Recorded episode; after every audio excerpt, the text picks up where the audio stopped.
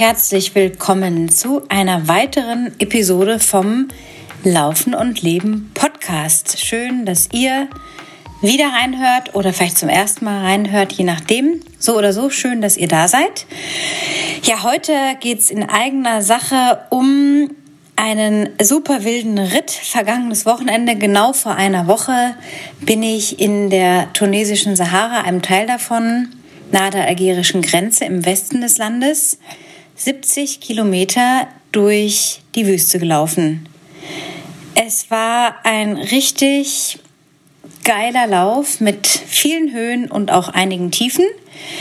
Und ich möchte heute in dieser Episode etwas auf das Vorher, also was lief im Training so, was waren so die Herausforderungen eingehen, natürlich dann so ein bisschen die Anreise beschreiben, den eigentlichen Lauf und das danach. Also es ist immer ein Vorher, ein Mittendrin und ein Danach bei solchen Läufen. Ja, ich möchte euch erstmal bedanken oder euch danken an dieser Stelle für eure Bewertungen. Es war anscheinend ein sehr wichtiger Hinweis von mir an euch in der letzten Episode, euch darauf hinzuweisen, wie ihr bei Spotify die Shows bewerten könnt, beziehungsweise meine Show Laufen und Leben. Podcast, denn es war vielen gar nicht klar. Ich fand es auch nicht so leicht zu sehen. Also da machen sie es einem nicht gerade leicht, eine Show zu bewerten, was ich sehr überraschend finde. Aber nun ist es so, noch mal, ist es einfach so. Also nochmal hier zur Wiederholung. Die drei Punkte neben einer Show gehen dann auf. Da geht ein kleines Menü auf, eine kleine Navigation und da kann man, ich glaube, am zweiten Punkt die Show bewerten. Und da bitte ich ausdrücklich, wer sich die Mühe schon macht, um fünf Sterne.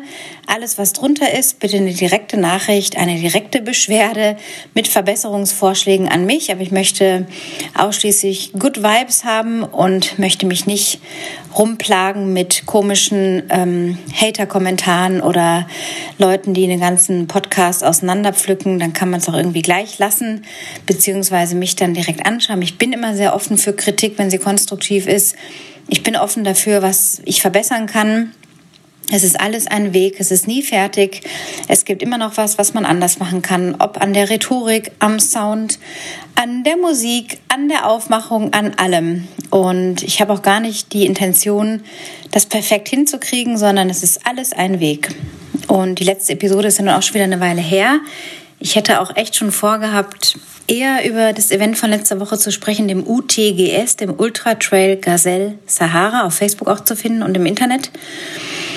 Aber es war einfach nicht die Zeit. Und da bin ich eben auch ganz bei mir und authentisch, wenn ich einfach sage, ich knalle nicht um jeden Preis in einem Rhythmus XY fix die Folgen raus, nur dass eine Folge da ist, die dann vielleicht aber an Qualität nicht so gut ist, sondern ich muss immer irgendwie so den ganz starken Impuls spüren, jetzt ist die Zeit.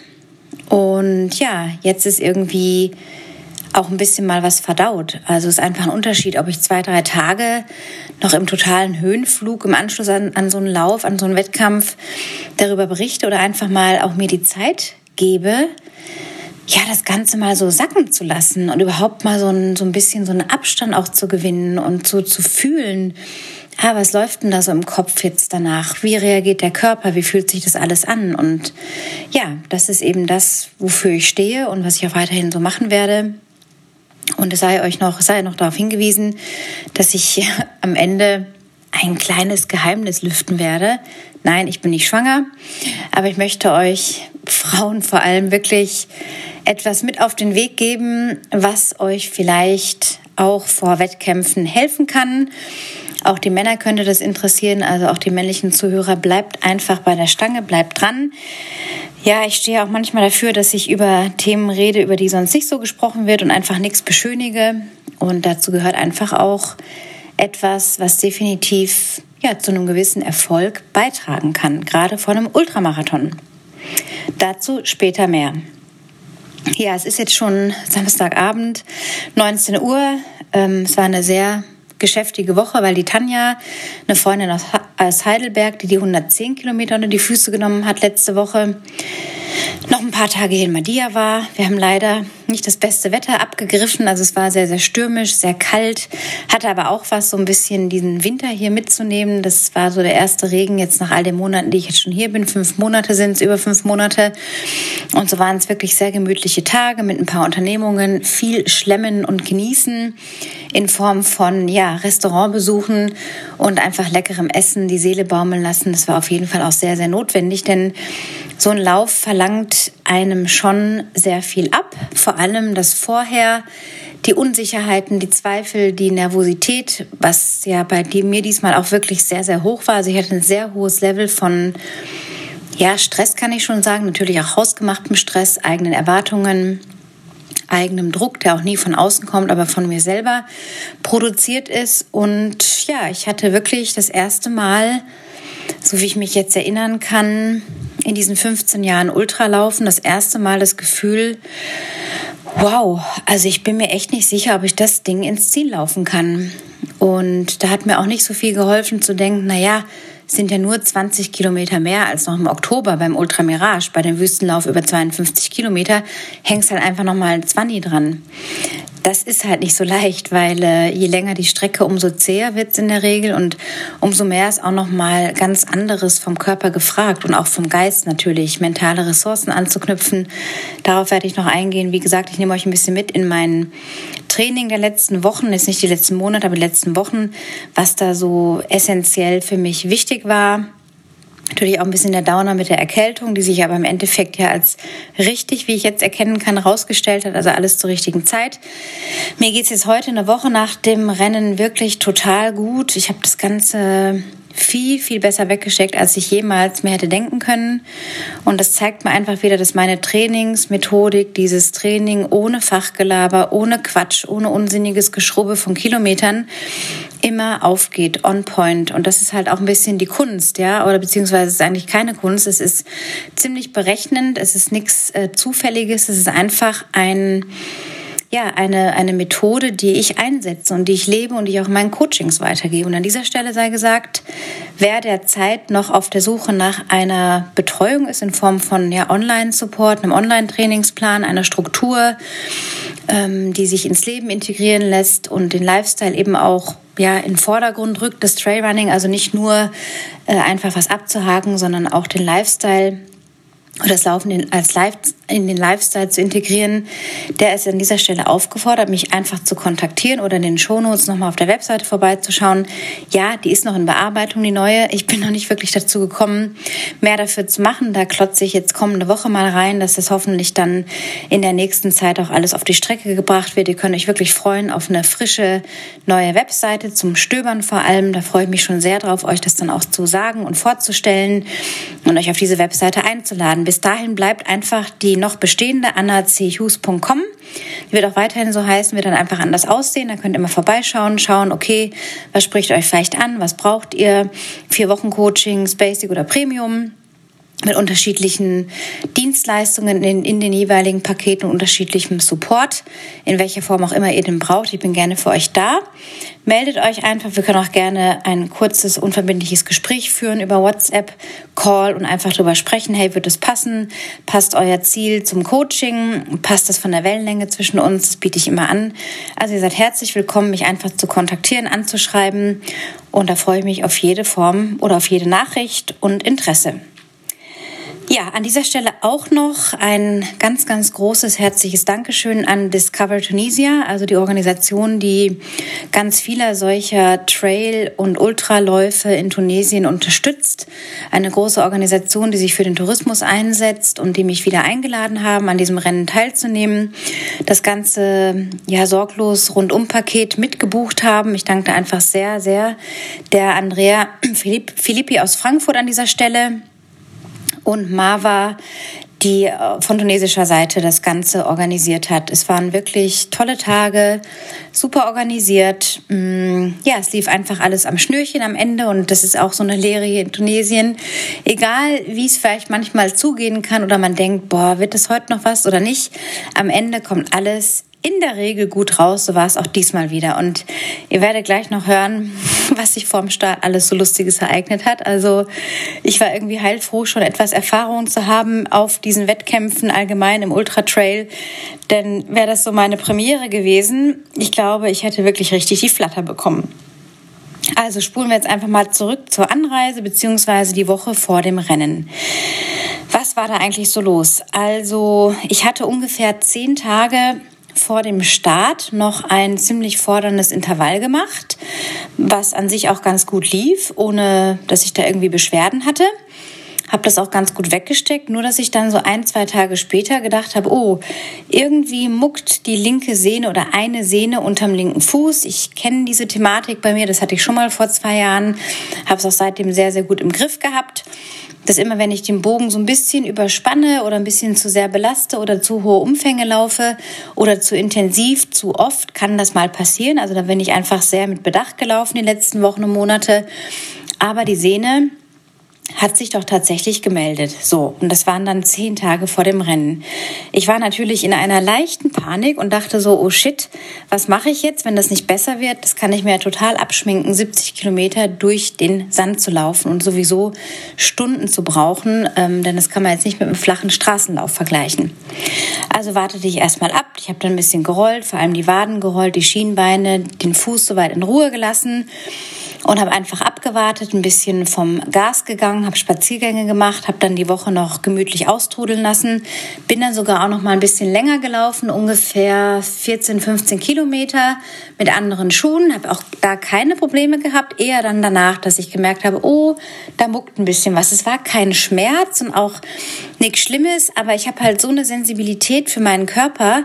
Ich merke halt jedes Fitzelchen so gleich und ähm, ja, irgendwie habe ich mich dann so ein bisschen reingesteigert und habe mich sehr viel Kraft auch stellenweise gekostet, denn ich war natürlich so ein bisschen ja, in so einem Mindset von, oh Mann, das kann doch jetzt nicht sein und es lief alles so gut seit der Erkältung da im Dezember, Ende Dezember. Es kann jetzt nicht sein, dass mir jetzt sowas Blödes einen Strich durch die Rechnung macht, wo die letzten Wochen ja körperlich sonst gut verliefen und ich an den Sehnen und Bändern sonst nie ein Thema jetzt mehr hatte. Ja, also abwarten und Tee trinken. Dann kam die Woche vor dem Lauf, also letztes Wochenende.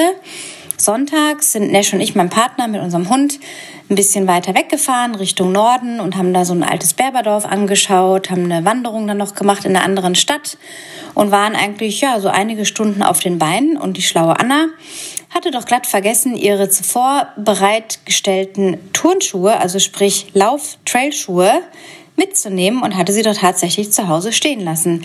Ich war also in meinen äh, ziemlich ja harten, also von der Sohle her harten Sneakern mit einer glatten Sohle, null Halt und bin da über die äh, Trails gewatschelt, habe natürlich gedacht, oh Mann, was für eine tolle Idee. Da beschwerst du dich immer über die Unwissenden, die in Badelatschen oder sonstigen komischem Schuhwerk die Zugspitze hochstapfen und selber machst es auch nicht besser. Also es war so ein bisschen mit einem lachenden Auge dabei. Ähm, wir waren jetzt nicht auf den krassen Trails irgendwie unterwegs, aber es war schon sehr steinig. Es ging auch ein bisschen hoch, ein bisschen runter.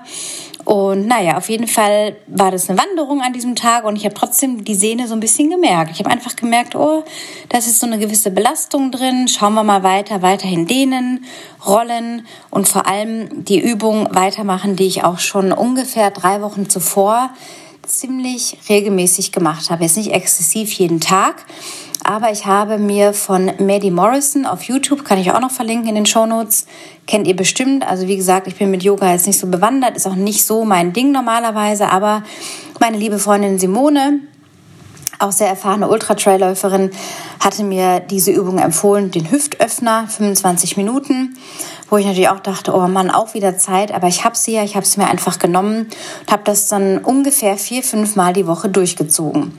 Also Maddie Morrison YouTube, Hüftöffner, ab ging es in die Position. Ich habe gemerkt, wie sich so langsam wieder alles löst, wie auch meine Hüften wieder sich entspannt haben, auch von der Intervalleinheit.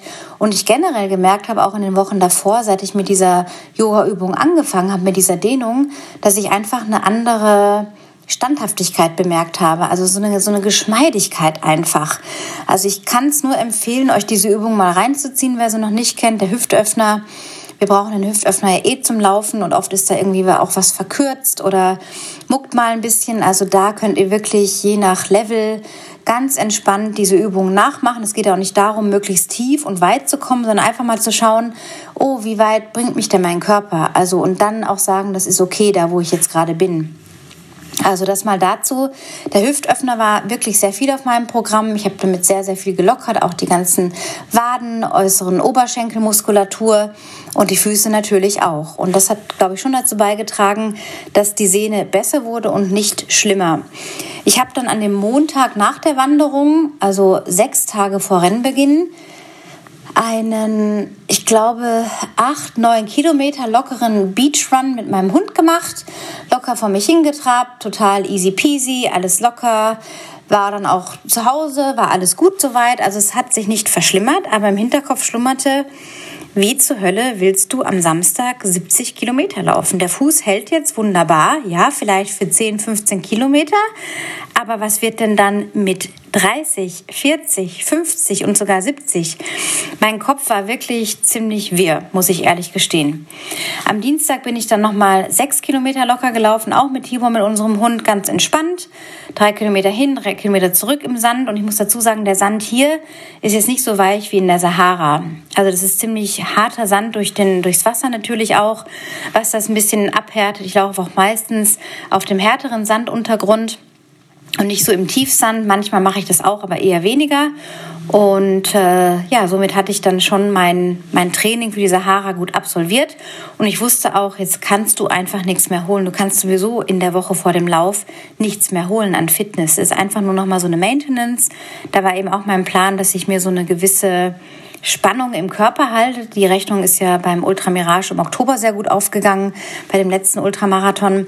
Und so hatte ich eigentlich vor, an dem Mittwoch oder Donnerstag noch ein paar kleine Intervalle zu laufen. Und ja, habe ich dann aber gelassen. Ich bin dann Mittwoch noch spazieren gegangen am Donnerstag auch noch mal spazieren gegangen. Ich glaube, da waren so acht Kilometer mit dem Hund dann am Strand flach.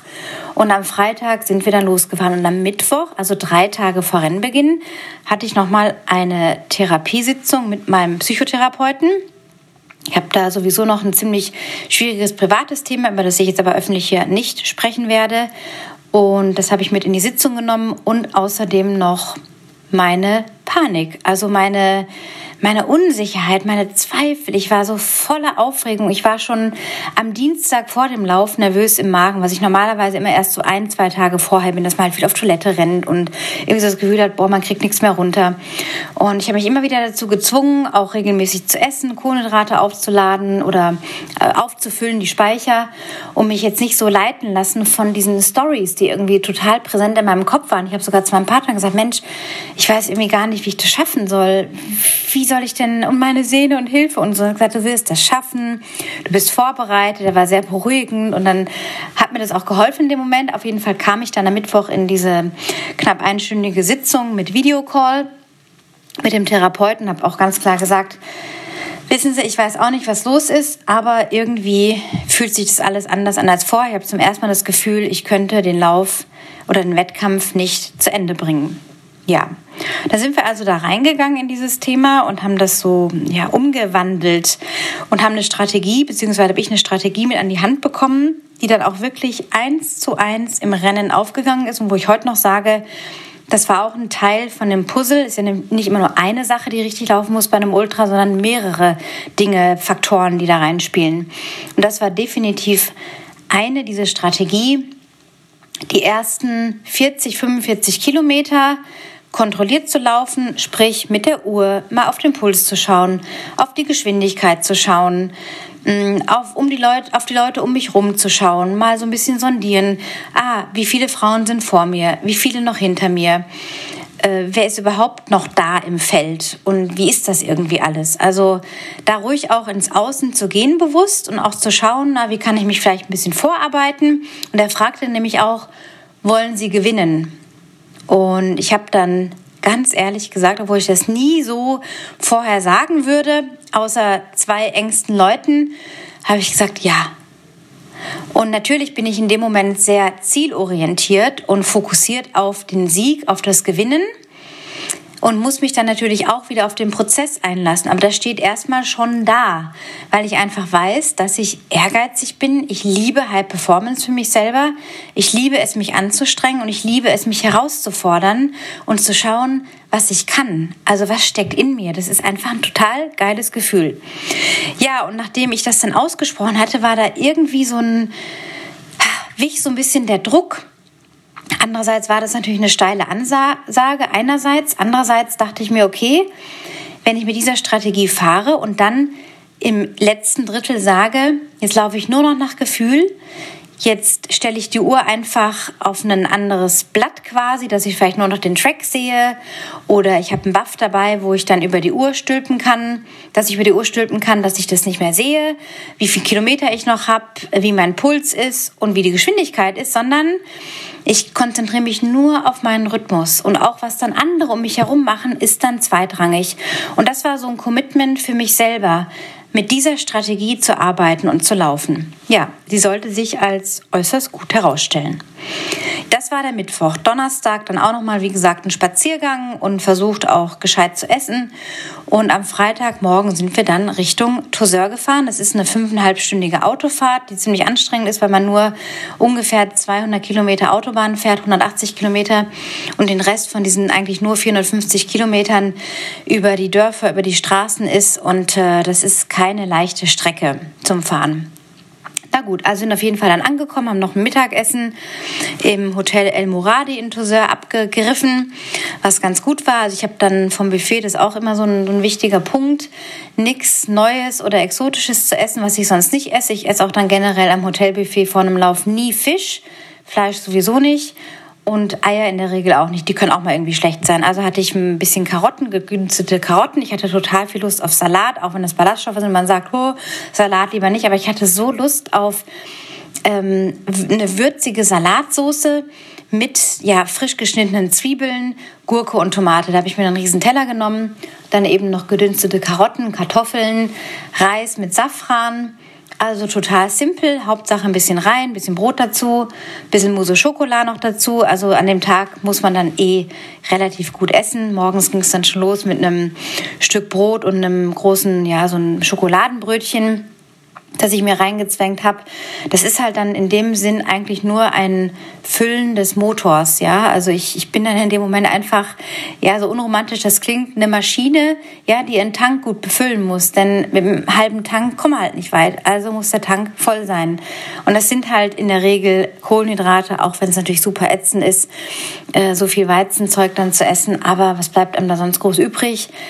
Ich mache es einfach so und es scheint ja wohl auch zu funktionieren. Ja, nach dem Mittagessen haben wir dann ein bisschen ausgeruht, keinen Spaziergang gemacht. Am Abend sind wir dann, ach so, dann war die Pressekonferenz.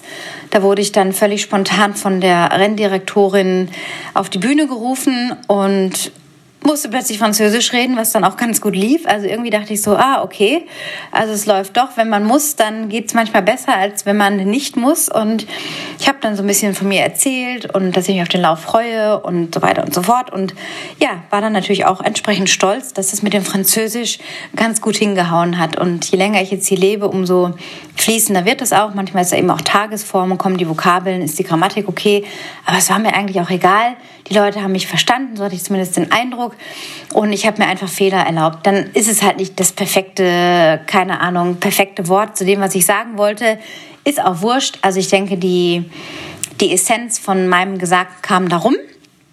Ja, und dann hieß es auf der Pressekonferenz, dass es alle 10, 11 Kilometer einen Checkpoint gibt, was natürlich super ist, wenn man weiß, bei 70 Kilometern muss man auch nicht so viel Gedöns mitschleppen. Da reicht es dann einfach eine Flask, eine kleine Trinkblase und dann kann man alle 10, 12 Kilometer wieder Wasser auffüllen, was natürlich, wie gesagt, das Gewicht auf dem Rücken während so einer Strecke minimiert um ungefähr ein Kilo und das ist schon eine ganze Menge. Ja, dann sind wir abends nochmal in die Medina gegangen. Das waren so fünf Kilometer hin und zurück. Die Füße vertreten. Ich hatte meine Sehne dann immer noch ein bisschen gemerkt und war immer noch so ein bisschen, ja, mit so einem Restzweifel, so einer Skepsis und dachte, Anna, morgen um die Zeit, um sieben, musst du einfach, du musst es einfach abrocken, egal wie, es wird schon gehen. Und ich hatte hier noch vor der Abreise in mein Tagebuch so eine Seite geschrieben, wie ich mir das ideale Rennszenario vorstelle, ähm, ja, in so positiven Worten, wie der ideale Verlauf ist. So. Und das hat eben, glaube ich, auch geholfen als weiteres Puzzlestück. Und dann am Freitagabend nochmal gegessen, so gegen acht, halb acht. Auch wieder Reis, Kartoffeln, halt so, was ich, was ich da abgreifen konnte, ein bisschen Brot, äh, Mini-Nachtisch, ja, und viel Wasser getrunken und an dem Tag auch schon ein Tütchen Tailwind. Tailwind ist ja mein Go-To, äh, meine Go-To-Rennverpflegung, hatte ich mir bei sporthunger.de noch bestellt und meine Freundin Tanja die dann eine sehr lange Reise an dem Tag hinter sich hatte aus Heidelberg. Die kam erst um halb zehn abends an, hat einen ultra langen Reisetag schon gehabt und hatte gar nicht viel Zeit, sich noch vorzubereiten. Hat mir dann noch eine ganze Ration oder ein paar Packungen Telbe mitgebracht. Das ist dann auch noch gut gewesen. Ja, haben wir noch ein bisschen gequatscht am späten Abend gegen zehn, Viertel nach zehn und dann hatte ich soweit alles schon vorbereitet und ja, dann noch ein bisschen ähm, rumgetüddelt, um dann ins Bett zu gehen. Um 4 Uhr ging dann der Wecker. Und dann ist es eigentlich nur noch so ein Funktionieren, ähm, auf Toilette gehen, Wasser trinken, frühstücken gehen, die ekelhafte Kaffeeplörre zu trinken. Egal, Kaffee muss sein am Morgen. Äh, wahrscheinlich zehnmal aufgekocht, keine Ahnung. So schmeckt es zumindest, muss ich an dieser Stelle echt sagen. Das war äh, richtig schlechter Kaffee, aber gut, kann man auch verkraften. Und dann war geplant, um Viertel nach fünf zum Start zu fahren. Es waren ein paar Reisebusse da, weil es gab ja verschiedene Strecken, 8 und 15 Kilometer, 35, 70 und 110. Und wir Langstreckler und die 35er sind um sieben gestartet, sollten um sieben starten und die kürzeren Strecken eineinhalb Stunden später.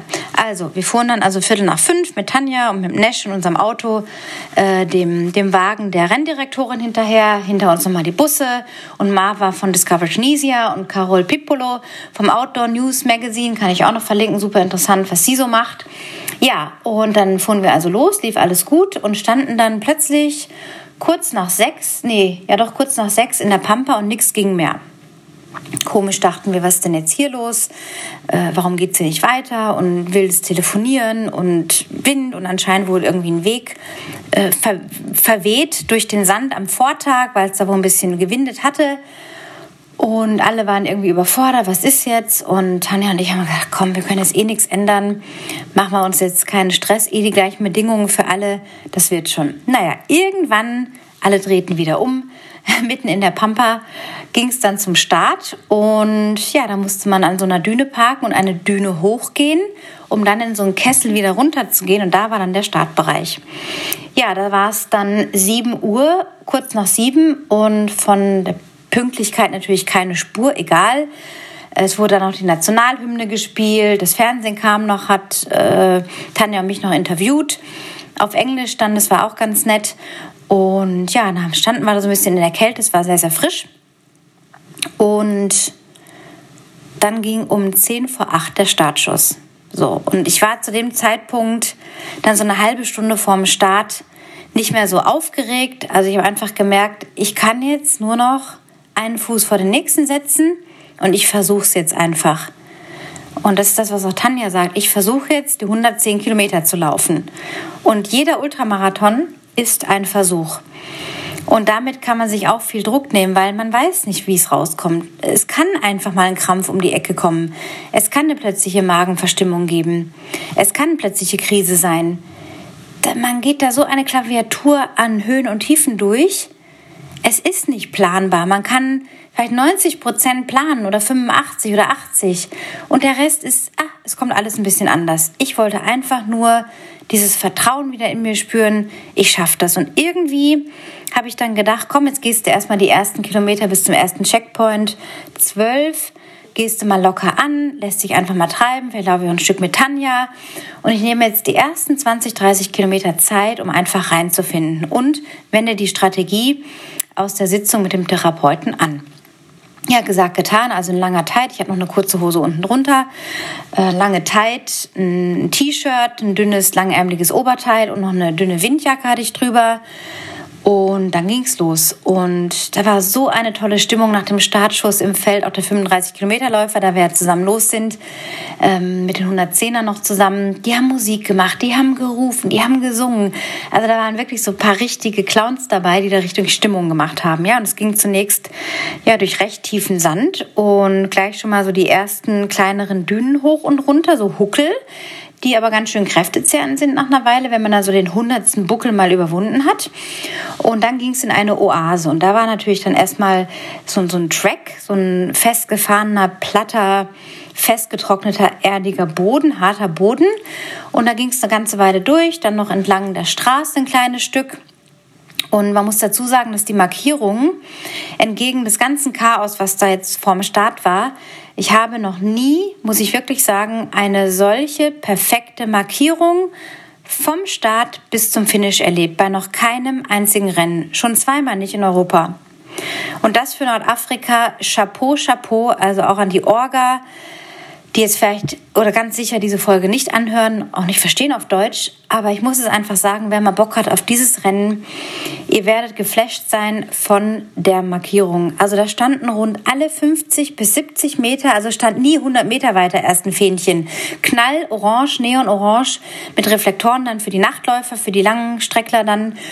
Ähm, es war nicht zu verfehlen, wo der Weg lang geht und das ist wirklich sensationell gut gewesen. Ich hatte mir den Track noch auf die Uhr geladen und habe immer wieder mal drauf geschaut und bin sonst einfach den orangenen Fähnchen gefolgt. Also das war an dieser Stelle wirklich, muss gesagt werden, dass das nicht selbstverständlich ist. Und auch die Mühe, die sich da jemand gemacht hat. Also wir haben dann gehört, Tanja und ich, dass insgesamt 3000 solcher Fähnchen im Einsatz waren. Da müsst ihr euch vorstellen, dass die Renndirektorin jetzt bei der dritten Edition dieses Laufes ihre Freunde, Familie, die war da mit allen irgendwie dabei, haben wir auch im Essensraum dann gesehen, in der, ja, im Restaurant, im Speisesaal des Hotels. Das ist sehr, sehr familiär und die wird ihre Freunde und Familie, wie gesagt, da mobilisiert haben, mitzuhelfen. Und dafür war die Markierung sowas von perfekt. Also ich schüttel heute noch den Kopf vor lauter Erstaunen darüber. Ja, dass die Markierung ein totaler No-Brainer war. Also man konnte sich auf gar keinen Fall verlaufen. Ja, wie ging es dann weiter? Also habe ich mich in Bewegung gesetzt, äh, ohne Musik auch. Ich hatte zwar Musik vorbereitet und auch ein paar Podcast-Folgen, aber mir erstmal Zeit gelassen, reinzufinden. Habe dann so ein bisschen, wie auch besprochen, die Lage sondiert, wer ist denn da wo. Und äh, ich wusste auch nicht genau, wie viele Frauen im Feld sind. Ich dachte, so eine Handvoll hatte ich so erkannt von den Namen her auf den Starterlisten beziehungsweise den Startnummern, die bei Facebook drin waren. Aber ja, so genau konnte ich es nicht wissen. Ja, und das ist eben auch dieses Ding, so von einer mh, hm, Erwartung in dem Moment loszulassen, weil man weiß einfach nicht, was passiert. Es bringt nichts zu sehr, sich dann zu fokussieren auf, ich muss gewinnen, ich muss gewinnen, sondern erstmal reinzufinden in das Ganze. Und irgendwie mit diesen ersten Schritten und am ersten Checkpoint, wo mein Partner dann auch noch anfahren, den mein Partner noch anfahren konnte, war so diese Nervosität weg. Also eigentlich schon nach den ersten Metern nach dem Start. Ich war plötzlich so, bing, ja, das mache ich jetzt. Ich habe zwar eine Weile gebraucht, um reinzufinden. Also ich war nicht gleich am ersten Checkpoint schon im Rennen drin. Gedacht, ja, ist ja noch ein langer Tag, hast immer noch mal 58 Kilometer zu laufen. Keine Ahnung wie, aber es wird schon gehen. Und ich fand dann aber irgendwann rein, habe dann so ein paar Frauen überholt bei Kilometer 18, 20. Habe dann schon einige Männer gesehen, die dann da in den, in den sandigen Dünen ähm, wirklich nur Dünen, muss man sich vorstellen, hoch und runter. Ähm, die Beine schon gehalten haben vor Krämpfen, bin ich dann vorbei, habe gesagt, ça und habe gedacht, okay, bleib einfach in deinem Trinkrhythmus. Alle Viertelstunde ging meine Uhr, hat sich gemeldet mit einem Piep und einer Vibration um wieder Tailwind zu trinken. Ich hatte mir hochdosiert sechs Tüten auf die ganze Strecke gemischt, also drei Tüten in der Trinkblase mit Wasser, ungefähr 700 Milliliter insgesamt. Und da hatte ich so eine Handflasche dabei, ein halber Liter. Auch von Salomon gibt es diese Flaschen, wo man dann so mit so einem Griff noch reingreifen kann. Nicht eine Softflask, sondern so eine richtige Plastikflasche. Und da habe ich auch noch mal drei Tüten reingetan. Wasser drauf, geschüttelt und dann eben alle 15 Minuten von diesem sehr hochkonzentrierten Gemisch, ja, Kohlenhydratgemisch ähm, und dann Wasser dazu. Also ich hatte so meinen Rhythmus, habe ich durchgezogen von der ersten Stunde. So. Und ich glaube, das hat auch geholfen, zumindest so eine gewisse Energie zu haben, keine Krämpfe bekommen zu haben. Was allerdings passiert ist, ist, so bei Kilometer 30 äh, ging meine Muskulatur ziemlich zu, Sehnen und Bänder waren okay und auch der Fuß hat sich wie, also ich hatte wirklich das Gefühl, und das ist manchmal so ein Wunder, was passiert irgendwie, wenn sich der Körper selber korrigiert. Ich hatte das Gefühl, der hat sich jetzt gerade richtig eingegroovt und eigentlich, auch wenn der Sand sau anstrengend ist, aber meinen Füßen tut gerade dieses weiche Abrollen durch den Sand total gut.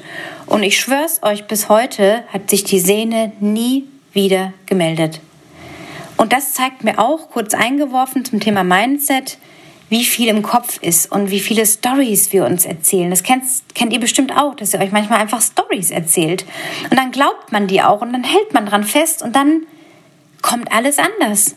Und das ist das. Es ist einfach manchmal eine Story da oben, die aber gar nicht stimmen muss. Und erst recht nicht, wenn sie eine negative Story ist von Zweifel, von Unsicherheit, von Skepsis. Trotzdem glaube ich, dass es im Nachhinein gut war, dass ich vielleicht vom Training ein bisschen runtergefahren bin, ein bisschen vom Gas gegangen bin, um mich voll und ganz eben fit zu fühlen für diesen Start, ja, weil eben diese lange Strecke vor mir lag. Ja, bei Kilometer 30, was ich sonst nie mache, habe ich dann meine liebe Freundin Simone mit WhatsApp-Sprachnachricht kontaktiert und habe ihr einen vorgejammert, ein, zwei Minuten, Simone, und das ist so anstrengend. Und wenn das hier so weitergeht, mit nochmal 40 Kilometern Sand, ich weiß nicht, wie ich das schaffen soll. Und damit habe ich nicht gerechnet. Und das haben die im Briefing auch nicht gesagt und so weiter und so fort. Und irgendwie hat mir nur diese Aktion, ja, hat mir einfach auch einen gewissen Druck genommen. Einfach zu sagen, ich mache jetzt weiter, ich schaue mal, wie weit ich komme, ich laufe bis zum nächsten Checkpoint und schaue, was passiert. Und einfach das mal loszulassen, auszusprechen, hat mir in dem Moment sehr geholfen. Ja, und genau, das war das Muskuläre und wiederum ein paar Kilometer später hatte ich dann aus der Ferne schon gesehen, ah, da muss die erste Frau laufen. Die hatte so ein knallkurzes weißes Laufröckchen an. Habe ich beim Start schon gesehen. Das war so ein bisschen eine Verrückte und am Rumtanzen und so. Und da habe ich gedacht, okay, die geht jetzt schon stellenweise diese Dünen da hoch. Ich bin immer noch am Laufen, im Laufrhythmus, habe mich eingegroovt. Ähm, die kriege ich auf jeden Fall noch. Und dann hatte ich plötzlich diese Ruhe und Entspannung, wo ich dachte, hey, der Tag ist noch lang. Ich bin mindestens noch mal vier, drei Viertel bis fünf Stunden unterwegs. Mach mal einfach easy, der Tag ist noch lang einfach mal eins nach dem anderen, die holst du schon noch ein. Und da habe ich das ganz entspannt angehen lassen. Die war dann noch eine ganze Weile vor mir und ungefähr bei 35 Kilometern habe ich sie dann überholt in meinem ja, rhythmischen Laufschritt. Und ich glaube, es haben mir dann zwei Leute oder drei Leute gesagt im Nachhinein, dass ich so einen tollen Rhythmus gehabt hätte. Sogar die Zweitplatzierte bei der Siegerehrung hat mir das dann auch gesagt, die, mit dem weißen Röckchen. Und das ist es so. Also man kann auch Leute, sage ich mal, mental es klingt jetzt ein bisschen hart, äh, ein bisschen fertig machen, wenn man in seiner Zone läuft, die einen jetzt nicht anstrengt. Ich war ja null irgendwie im roten Bereich, aber einfach mental, sage ich mal, ein bisschen rausnocken, wenn man einfach seinen Rhythmus macht. Wenn ich jetzt auch ständig gegangen wäre, hätte das vielleicht ein falsches Signal gesetzt. Also in dem Moment war ich da schon auch ein bisschen taktisch, war aber voll und ganz in meiner Zone habe äh, hab null irgendwie mit der Atmung Probleme gehabt, habe gedacht, okay, das kann es jetzt noch halten. Und in dem Moment habe ich auch beschlossen, ich laufe jetzt einfach mit diesem muskulären Unwohlsein. Ich laufe jetzt trotz diesem, oh Mann, die Muskeln fühlen sich jetzt schon ganz schön müde an dem Oberschenkel und ein bisschen in den Waden und ach, alles ist ja gerade ein bisschen ätzend laufe ich einfach damit weiter. Und ich akzeptierte, dass ich das jetzt noch ein paar Stunden halte. Ja, es ging dann zum nächsten Checkpoint. Ich habe mich da nicht lange aufgehalten, Wasser aufgefüllt, sehr berührend auch an den einzelnen Verpflegungspunkten waren teilweise die Beduinen mit ihrer traditionellen Musik. Äh, einer von den Berbern an einem Verpflegungspunkt hatte frisches Brot gebacken, so ein köstliches Brot, was ich aber erst bei Kilometer 50 dann gegessen habe, was mir super gut bekommen ist. Einen Tee haben die vorbereitet in kleinen Gläschen auf einer Feuerstelle, Datteln und Wasser und alle so lieb und so liebevoll. Ich habe da auch noch Fotos gemacht. Also ja, das ging schon sehr unter die Haut. Also das ist so mit wenig viel auf die Beine stellen und das hat mir eben auch gefallen, dass es ein, ja, man ist schon ein bisschen autonom auch. Also man erwartet, da kann jetzt keine Buffets erwarten, wie es halt bei einigen Veranstaltungen in Deutschland oder Österreich, der Schweiz der Fall ist. Und dafür ist auch ein Traillauf oder ein Ultra nicht gedacht. Es ist etwas back to the roots, etwas sehr Ursprüngliches. Und was bringt es denn, wenn ich da überall ein Buffet voller Sachen habe? Auch das ist ja berechtigt, wer das irgendwie mitnehmen will. Manche äh, Läufe, wie zum Beispiel der Rennsteiglauf, lebt ja geradezu von dem Ruf der legendäre, der, der, der legendären Haferpreis an diesen Verpflegungspunkten. Gut, da kann man das auch vermarkten. Mag ja auch ganz nett sein, aber ich fand diese Back to Basics in der Wüste mit nur dem Nötigsten, das hat eins zu eins gepasst. Also sehr, sehr berührend, was da auf die Beine gestellt wurde. Ja, also ich lief dann munter weiter, hatte dann so ein paar Männer vor mir, hinter mir. Es waren immer so drei, vier, die ich im Blick hatte. Mal war dann auch ein bisschen der Abstand kleiner, mal wieder größer. Ich habe einfach meinen Stiefel gemacht, bin dann aber teilweise auch so ein paar Mini-Abschnitte immer wieder mal so ein paar Meter gegangen, also wenn es wirklich einfach kraftsparender war, aber habe gleich mir wieder gesagt, da wieder gleich ins Laufen kommen. Ja, den Marathon habe ich dann ungefähr bei Kilo bei Stunde 4, 44, 443 gehabt und dachte, okay, jetzt rechnest du nochmal 30 Kilometer drauf. Das müsstest du wahrscheinlich unter acht Stunden schaffen. So habe ich mir mal vorgenommen. Ja, und ich wusste natürlich nicht, dass der Weg so weitergeht und dass es weiterhin so eine zehrende Aktion werden würde. Also ich hatte wirklich so ein bisschen gehofft, dass es äh, flacher werden würde, dass wir vielleicht ein Stück Straße haben und dass wir vielleicht so einen Track auch wieder haben zum Laufen. Das war aber alles nicht der Fall.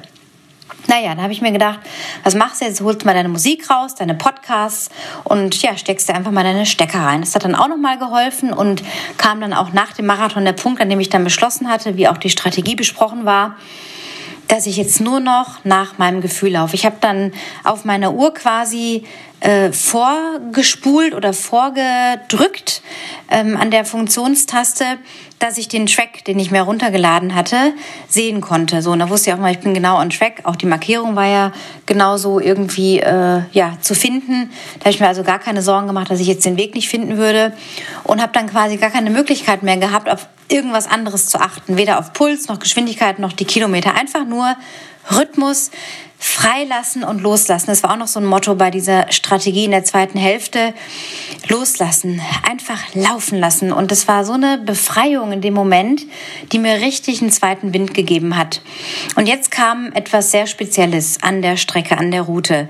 Bei circa Kilometer 6,47 muss man sich so vorstellen, wir sind also gestartet, sind dann entlang der West Grenze von Algerien runter in den Süden gelaufen, haben den Kreis weiter Richtung Osten gelaufen, von Süden nach Osten hoch, wieder Richtung Norden.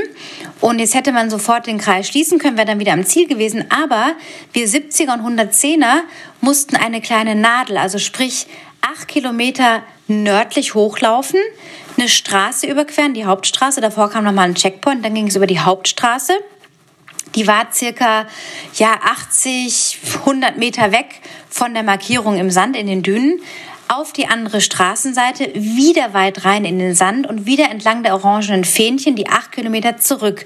Und von da waren es dann aber auch noch mal sechs oder so oder sieben bis ins Ziel. Und es ging dann auch noch leicht berghoch. Also ich habe am weiten Horizont wirklich nur orangene Fähnchen gedacht, shit, da musst du noch hin und da musst du noch hin. Also ich kam auf jeden Fall in diese sogenannte Nadel, wie ich sie nenne, diese acht Kilometer. Und die waren schon ganz schön zart. Also da dachte ich wirklich so, boah, also das wird noch echt was auf dem Rückweg. Hab mich dann schon gewundert, warum ich dann auf der Straße zwei Männer hab laufen sehen. Ich habe dann so ein bisschen rübergeluckt, nach links, dachte, ja, da ist die Straße.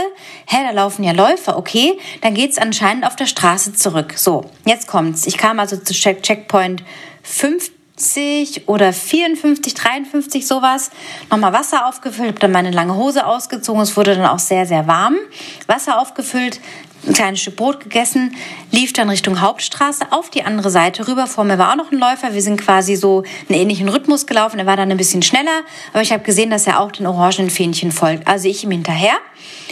Und ja, sind dann also da frohen Schrittes zurückgelaufen. Er war dann ungefähr zehn Minuten vor mir im Ziel. Und ich hatte mich gewundert, warum ich die Läufer auf der Straße gesehen hatte. Und jetzt kommt's. Ich habe dann im Nachgang an den Lauf die Ergebnislisten gecheckt und habe auch selbst bei den Frauen, die ich überholt habe, schon bei Kilometer 15, 18, ich habe eigentlich drei Frauen sehr früh eingeholt und dann die besagte zweite mit dem weißen Röckchen bei Kilometer 35. Und äh, die waren, also die Zweit- und Drittplatzierte, die waren nicht weit hinter mir. Die Zweitplatzierte ungefähr 35 Minuten und die Drittplatzierte 50 Minuten. Und also was ich da beobachtet habe, ist einfach, es ist ja jetzt egal und ich habe das gewonnen und ich bin auch happy und alles gut, aber ich habe irgendwie so gedacht, also das ist nicht sehr sportlich. Wenn man abkürzen wollte, hätte man es da machen können in dieser Nadel von diesen acht Kilometern, dass man einfach sagt, okay, da laufe ich jetzt nicht bis ganz nach vorne zum Checkpoint. Ich kürze einfach ab, gebe die Straße und gehe wieder zurück. Da cutte ich mal direkt acht oder zehn Kilometer raus. So. Und das wäre auf die Zeiten der zumindest Drittplatzierten sicherlich realistischer gewesen. Also es kam dann auch sogar raus, dass sich ein Mann im Ziel beschwert hätte, direkt bei der Renndirektorin, der war auch ein bisschen vor mir im Ziel ähm, und gesagt hätte, hey, das kann nicht sein. Er hat den und den Mann irgendwie bei Kilometer 40 überholt und der ist jetzt vor ihm im Ziel. Und das ist eben das. Also leider gibt es keine Streckenposten. Das werde ich auch noch anmerken bei der Organisation und ein paar Verbesserungsvorschläge anmerken, dann per Mail. Ähm, ja, dass da einfach abgekürzt wurde. Und es gab, wie gesagt, keine Streckenposten. Das muss man auf jeden Fall irgendwie organisieren und auch gar keine Möglichkeit geben, abzukürzen. Ich meine, man tritt sich ja selber irgendwie ins Bein. Es ist total unsportlich, aber ich vermute, dass es einige so gemacht haben, leider. Unterstellen kann man ja wirklich jetzt, ja, kann man es jetzt irgendwie, aber es ist einfach total strange, wenn man auf die Länge des Rennens schaut, wie der eigene Rhythmus war, die eigene Zeit war und dann zu sehen, ah, okay, die kam aber schon ganz schön früh. So, also ja, am Ende muss man sich selber in den Spiegel gucken, das nur als Anmerkung. Also da ja, ist leider noch ein bisschen Verbesserungspotenzial, gerade in diesem Abschnitt, dann noch zu sagen, okay, da müssen wir einfach Streckenposten hinstellen, die so ein bisschen kontrollieren, dass die Läufer da nicht ausbüchsen. Und von dieser Nadel quasi mussten die 110er nochmal eine 40 Kilometer Schleife dranhängen und hatten dann denselben Rückweg, dass ihr mal so einen Eindruck habt, okay, wie war jetzt da die Routenführung? Ja, und dann kam ich also irgendwie auf den Rückweg da von dieser Nadel und wusste, okay, jetzt hast du noch so 15, 16 Kilometer ins Ziel. Das gibt's doch nicht. Und dachte so, Mensch, jetzt hast du schon bis hierhin geschafft, alles hält. Jetzt schaffst du 100 Prozent wirst du jetzt diese nächsten Kilometer auch noch schaffen. Und es hat mir so ein wohliges Gefühl gegeben. Ich war innerlich so ruhig. Ich hatte keinen Stress. Ich habe auch nicht schneller gemacht oder irgendwas. Ich bin einfach, habe versucht, locker in meinem Rhythmus zu bleiben. Irgendwann ging das Trinken von einem sehr süßen Tailwind, was ich ja so hochkonzentriert angemischt hatte, auch nicht mehr so gut. Ähm, ich habe dann einfach, ich war satt. Ich habe dann einfach gedacht, okay, die eineinhalb Stunden oder was ich da jetzt noch gebraucht habe, die kriegst du jetzt mit Wasser auch noch hin. Hatte mir noch so ein Gel mitgenommen, irgendwie Spring Energy, was ich grauslich fand, irgendwie Cola oder sowas. Furchtbar, also kriege ich überhaupt nicht runter. Ähm, wollte einen anderen Geschmack im Mund, aber hat auch nicht so viel geholfen. Also ich bin dann einfach bei Wasser geblieben. Ja, und dann erst bei Kilometer wann war das? Ja, 68 ungefähr. Also ich habe ja nicht mehr auf die Uhr geschaut, aber ich wusste dann so, okay, ich sehe da jetzt diesen großen, diese große Düne, da muss das Ziel sein, wo auch der Start ja war. Ich habe den Läufer vor mir noch gesehen, in weiter Ferne dann, der hat wirklich noch einen ganz schönen Vorsprung rausgelaufen und habe dann gewusst, okay, jetzt ist es nicht mehr weit, vielleicht noch so 20 Minuten und es war der erst zum ersten Mal dann auch so der Punkt, wo ich gemerkt habe, da kommt jetzt keiner mehr nach, dich kann keiner mehr einholen, du gewinnst dieses Ding. Und dann habe ich mir wirklich gestattet, ähm, diese Genugtuung auch zu spüren. Ich habe dann meine tunesische Flagge rausgeholt, ähm, bin dann weiter, weiter, weiter, weiter. Irgendwann habe ich dann Nesh stehen sehen und die Carol vom Outdoor News Magazine und Marva von Discover Tunisia. Die waren beide die 15 Kilometer locker gelaufen und äh, haben dann Videos gemacht und angefeuert und dann ist es mir halt total rausgebrochen. Also ich bin dann sehr emotional. Ich weine dann vor Erleichterung, vor ich habe einer gewissen Ungläubigkeit auch so was, du hast jetzt hier dir gerade 70 Kilometer abgerissen. Uh, what's going on? Das ist wirklich ein krasses Gefühl und das, das berührt mich jetzt immer noch und ich weiß, dass ich von dieser Erfahrung, auch wenn der Zieleinlauf ja immer nur so das, das Geilste am Ende irgendwie ist, aber der Weg dahin und plötzlich denkst du so, fuck, ich laufe jetzt hier schon sieben Stunden 40 oder 45, habe jetzt noch ein paar hundert Meter ey, ey, du bist ganz nah gelaufen durch diese, durch diese wahnsinnig irre Landschaft. What the hell? Also das ist wirklich unfassbar in dem Moment. Ja, und dann war ich natürlich sehr überwältigt im Ziel, könnt ihr euch ja vorstellen. Äh, alles von mir gefallen, äh, gleich mal irgendwie in so einen, äh, auf so einen Stuhl gesackt und Wasser, Wasser, Wasser. Äh, kleine Massage habe ich dann ein paar Minuten später noch bekommen, so eine ganz liebevolle Beinmassage von einer von den Helferinnen, von der Renndirektorin.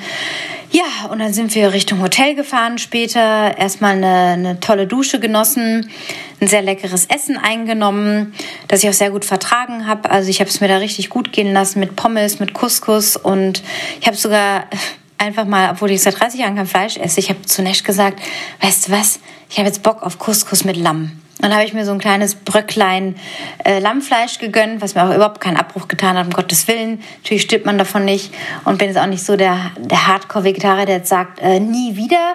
Ähm, ich hatte einfach Bock an dem Abend. Das hat mir auch, wie gesagt, hat mir geschmeckt und haben da richtig äh, gut gegessen. Habe dann nur so ein kleines Mini-Bierchen mit Spreit, also als Radler dann gemischt, weil es gibt hier kein klassisches Radler, das kennen die hier nicht. Also habe ich es gemischt mit einer Dose Sprite. Mhm, habe aber auch nur die Hälfte geschafft und dann abends müde ins Bett gefallen. Tanja kam nachts nach 17 Stunden, über 17 Stunden an. Die war dann auch äh, natürlich total glücklich, äh, dass sie es geschafft hatte, weil sie eben so einen Stress in der Woche davor noch hatte und eine Anreise, was auch wieder zeigt, ja, auch wenn die Umstände nicht perfekt sind, auch wenn sich der Start mal verzögert und man einfach ein bisschen Stress hatte vorab. In dem Moment, wo man in den Lauf reingeht, kann man das alles hinter sich lassen und nur auf den Moment fokussieren, das, was jetzt ist. Ja, und dann kam noch die Siegerehrung. Muss aber dazu sagen, dass ich äh, morgens um sieben wach war und gemerkt habe, boah, irgendwas ist gar nicht gut, habe einen Schluck Wasser getrunken, war wahrscheinlich noch ziemlich dehydriert und ich musste mich dann alle Viertelstunde ungefähr so ein paar Mal, vier, fünf Mal übergeben. Allerdings nur Wasser und Magensäure. Ja, das Detail an dieser Stelle, also kein Essen vom Vortag, da war alles drin geblieben. Es war irgendwie, pf, keine Ahnung, war da irgendwas im System, was nicht gut war. Und ich konnte dann auch erst am Nachmittag auf der Rückfahrt an so einer Autobahn war so ein Stand aufgestellt. Das ist ja ganz witzig. Da stehen dann so Zelte mitten an der Autobahn, also auf dem Standstreifen, muss man sich so vorstellen. Äh, könnte in Deutschland wäre das undenkbar. Also auf dem Standstreifen dann die äh, so kleine Butzen mit frischem Tee und Brot und da habe ich erstmal reingehauen. Der Hunger kam zurück, abends haben wir noch ein kleines Pizzafest gemacht und nochmal so Revue passieren lassen. Ähm, ja, war einfach richtig, richtig toll.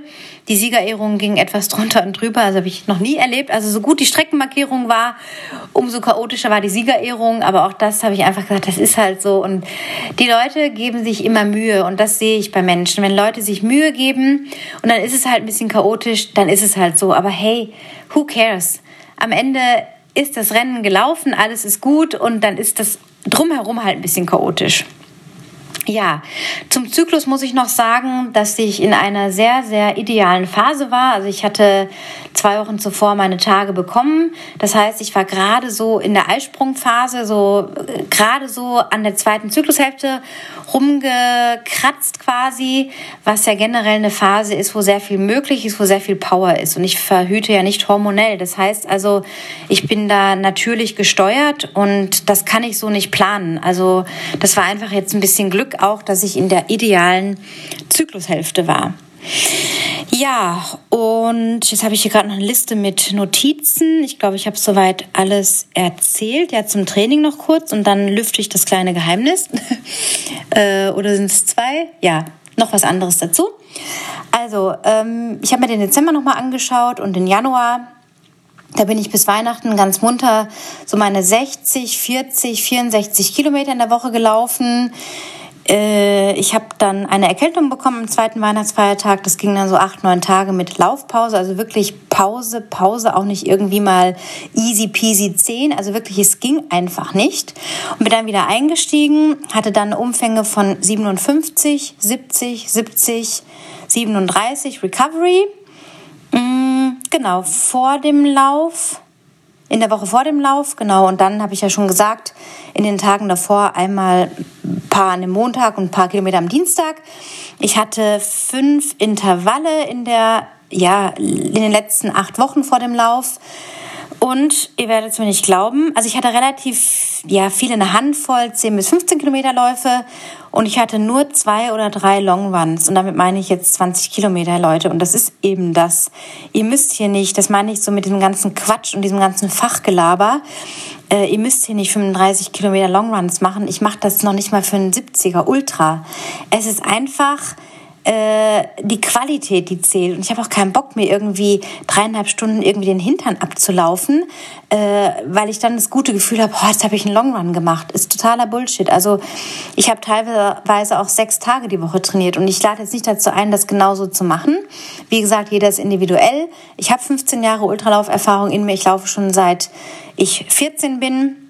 Also seit 29 Jahren, mein Körper kennt gewisse Belastungen, also nicht nachmachen. Ich möchte einfach nur sagen, wie ist das für mich gelaufen in der Vorbereitung? Also Tempotraining, zwei, drei kleine Long Ones.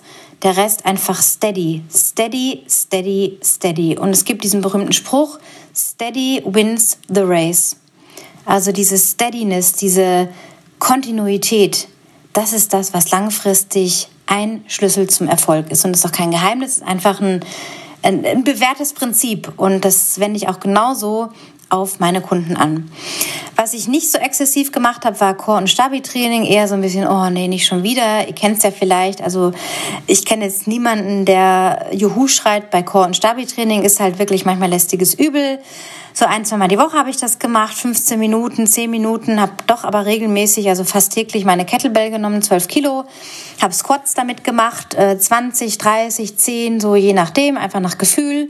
Habe mich ab und zu mal meine Klimmzugstange gehängt, habe da so diese, diese Beine hoch, also in die Hocke quasi ziehen die Beine gemacht, 10 mal, 15 mal. Ja, easy peasy, ne? Also wie es halt gerade kam. Mit dem Hund natürlich, mit dem Tibor äh, jeden Tag spazieren gegangen. Pff, war auch nicht immer viel, mal drei Kilometer, mal acht, neun Kilometer. Ich habe auch nicht alles getrackt. Also ich track jetzt nicht jeden Popel, den ich irgendwie spazieren gehe, aber so längere Geschichten dann schon. Also es war dann auch immer so, dass äh, ja die die Müdigkeit oder äh, ja die Müdigkeitskurve quasi höher war als die Fitnesskurve, ja, und da, wo einfach viel passiert.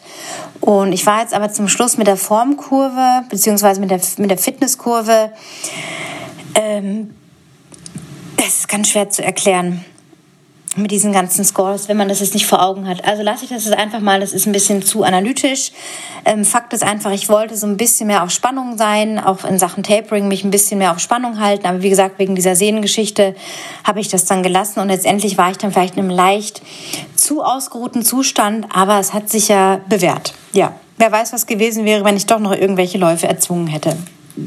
Ja, was auch die wenigsten über mich wissen oder eigentlich kaum jemand ist, ja, ab und zu qualm ich eine Zigarette. Ich paffe mir manchmal ein Zigarettchen, eine Icos-Zigarette äh, durch, weil ich es einfach mag vom Geschmack her. So ein Mintgeschmack. Und das habe ich auch am Abend, am Renntag gemacht. Da waren wir beim Essen und habe ich mir genüsslich ein Zigarettchen durchgepafft. Und das ist eben auch das so, äh, ich will mich nicht nur ernst nehmen. Natürlich bin ich ein High Performer. Ich liebe das einfach. Ich, ich liebe das einfach, äh, das aus mir rauszuholen. Und habe ich ja schon gesagt, eingangs dieser Episode. Aber dieses so ein bisschen mal drei Grade sein lassen und jetzt nicht alles so Bier ernst zu nehmen und jetzt alles so clean eating, clean dies, clean das, alles so nach, nach Protokoll zu machen.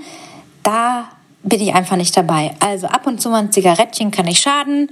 Also auch da ein bisschen locker lassen, ein bisschen loslassen. Und jetzt das Beste zum Schluss, bevor ich mich von euch verabschiede, von dieser Episode, die eigentlich gar nicht so lange dauern sollte, aber jetzt doch sehr äh, ja, gehaltvoll war. Ihr lieben Frauen, ich sage es mal ganz ehrlich, auch wenn es mir ein bisschen schwer fällt. Also mir geht es so, wenn ich am Abend vor einem wichtigen Wettkampf ein gepflegtes Schäferstündchen mit meinem Partner habe, dann läuft es einfach entspannter. Und mehr sage ich dazu jetzt nicht. Also ihr lieben Männer, ihr wisst, was ihr zu tun habt und Frauen, gönnt's euch einfach, weil es läuft sich einfach entspannter. Wir Frauen nehmen die Energie auf, äh, wir sind quasi ja aufgepumpt äh, wohingegen das, man das bei Männern, wissen wir auch von Fußballspielern oder Profitennisspielern, die dann auch äh, in der Nacht vor wichtigen Turnieren oder Spielen eben nicht im Zimmer der Frau mitschlafen, aber für uns Frauen ist es genau der gegenteilige Effekt. Also, ihr wisst schon, was ich meine. Gönnt euch einfach, es macht euch deutlich entspannter. Also, in diesem Sinne, lasst es euch gut gehen. Ich grüße euch ganz herzlich aus Madia. Ähm, schaut noch in die Show Notes. Die nächste Folge da wird es ein interessantes Gespräch mit einem Personal Trainer aus Berlin geben. Da hatte ich gerade heute die Aufnahme, das Podcast-Gespräch. Könnt ihr also auch drauf freuen. Gibt es dann in ungefähr einer Woche auf die Ohren. Und ja, so geht es immer weiter. Wenn ihr selber euch einladen wollt als Gast, weil ihr denkt, ihr habt eine geile Story zu erzählen, einfach her damit. Wenn Leute vorschlagen wollt, auch her damit. Ich gucke dann einfach individuell, ob das irgendwie passt oder nicht. Und ja, dann machen wir vielleicht was draus. Würde mich freuen, euch zu hören. Also in diesem Sinne, Run happy and be happy. Lasst euch gut gehen. Eure Anna.